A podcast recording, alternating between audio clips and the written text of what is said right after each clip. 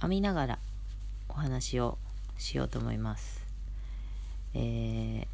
ハマっている韓国にハマっているっていう話はうんと収録でもしたしてないわけないと思うんですけど うんとプライムビデオとかネットフリックスで、えー韓国のドラマを見たりしていますけど、えー、トーイの話はよくしてましたもんね。あの時代物が見れるのかっていうところで初めて見てみたトンイが、えーハマりハマりで60話っていうちょっと長めな感じだったんだけれどもまあ途中からちょっと加速していっちゃって まあ見れたということがありました。でうんとそれの後に見始めたのがえっ、とシークレットガーデンと太陽抱く月っていう、えー、と時代物と現代物みたいなのをまああの同時に見始めていってうーんとその時代物といってもまあ監督とかこうやっぱ内容が違うとかあの、まあね、同じ物語じゃないからやっぱ見え方が違う。映り方も違う。で最初にすごく違和感しかなかったんですよね。だからあこれ見れないのかもしれないと思っていたんだけれどもうんとねそのシークレットガーデンもやっぱ最初物語の最初ってやっぱりなんどういう話になるのかなっていう感じがわからないからなんかこう探りつつというかあのハマれるまで我慢できるかみたいなそんなところがあるのかなと思うんですけど、うん、とだんだんあの話がこう深くなっていってうーんって感じになってくるのがまあ同時というか両方とも同じ感じで我慢しながら見てるみたいなそんな感じだったんだけどえっ、とね先にえー、ハマっ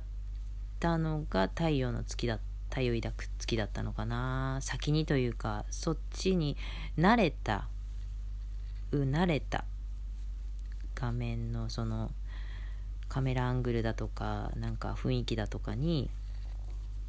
慣れてそして話にのめり込んでっていうので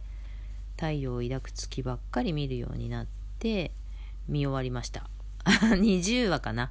だからトンイに比べると軽い感じがする。あの時間的にもね。でえっ、と感想まあ深い感想は言いません。気になる方は調べてみて見たかったら見てみてください。あの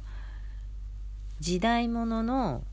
ラブストーリー的な感じなのではないかと思ったりしました。見た見終わった感想としてはね。だから若い人とかもあどうだろう。若いって私の 私の感覚がおばちゃんだからその若いって言っちゃうけどなんかそういう方々に、えー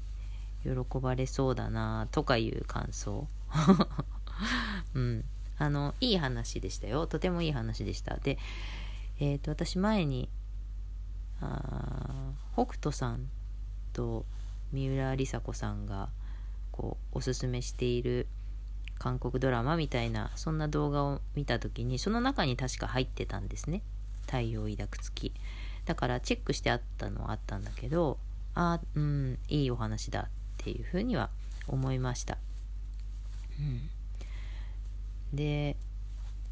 うーんそれは違う話だったかな。まああの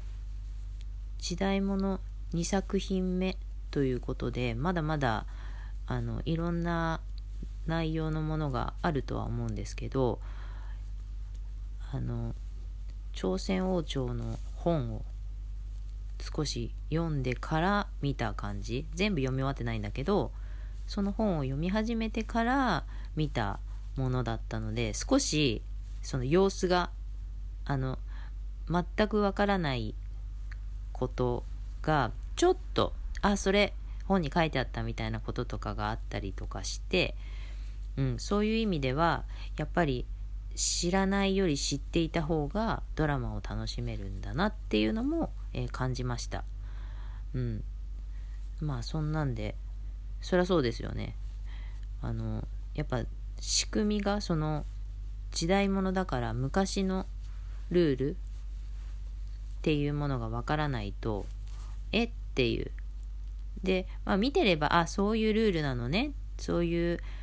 法律があるのねとかなんかそういうのはわかるけどでもこう少し全部知らなくても全然いいけど大雑把なところをなんとなく知っておくと今後、えー、時代物見る時にも、うん、役に立つんだろうなっていう感じがね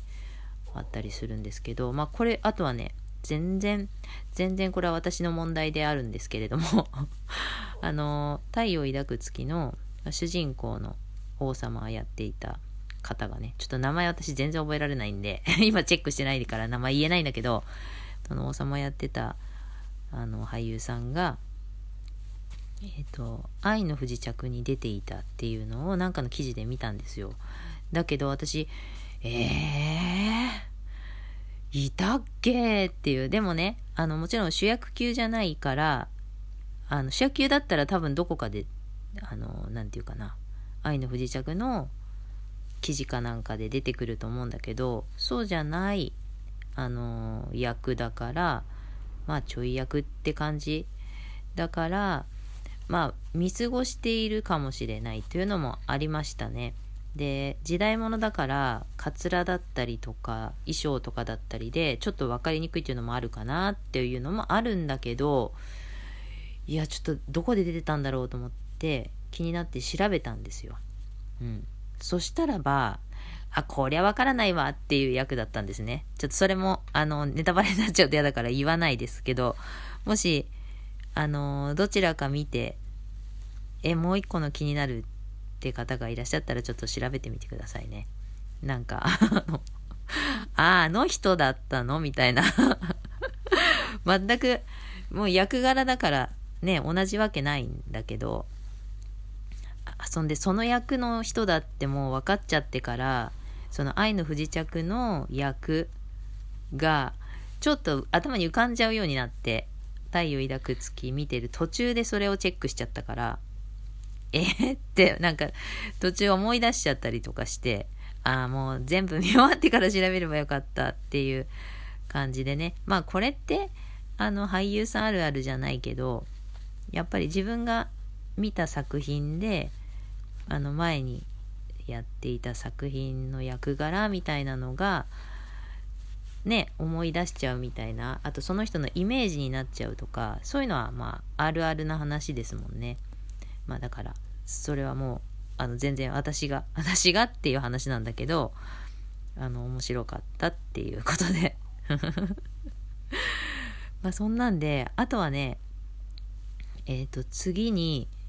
すぐもう次のを見始めまして見たいのいっぱいあるから。えっ、ー、と奥女っていうのを見始めたんだけどえっ、ー、とその時代物としては3作品目なんだけどああ、あの人、あ、あの人みたいな、見たことある人が何人かいて、あ、この顔はもしかして時代劇向きなのかとか思ったりとかして。もちろん役、役は全然違う、その役のキャラも全然違うんだけど、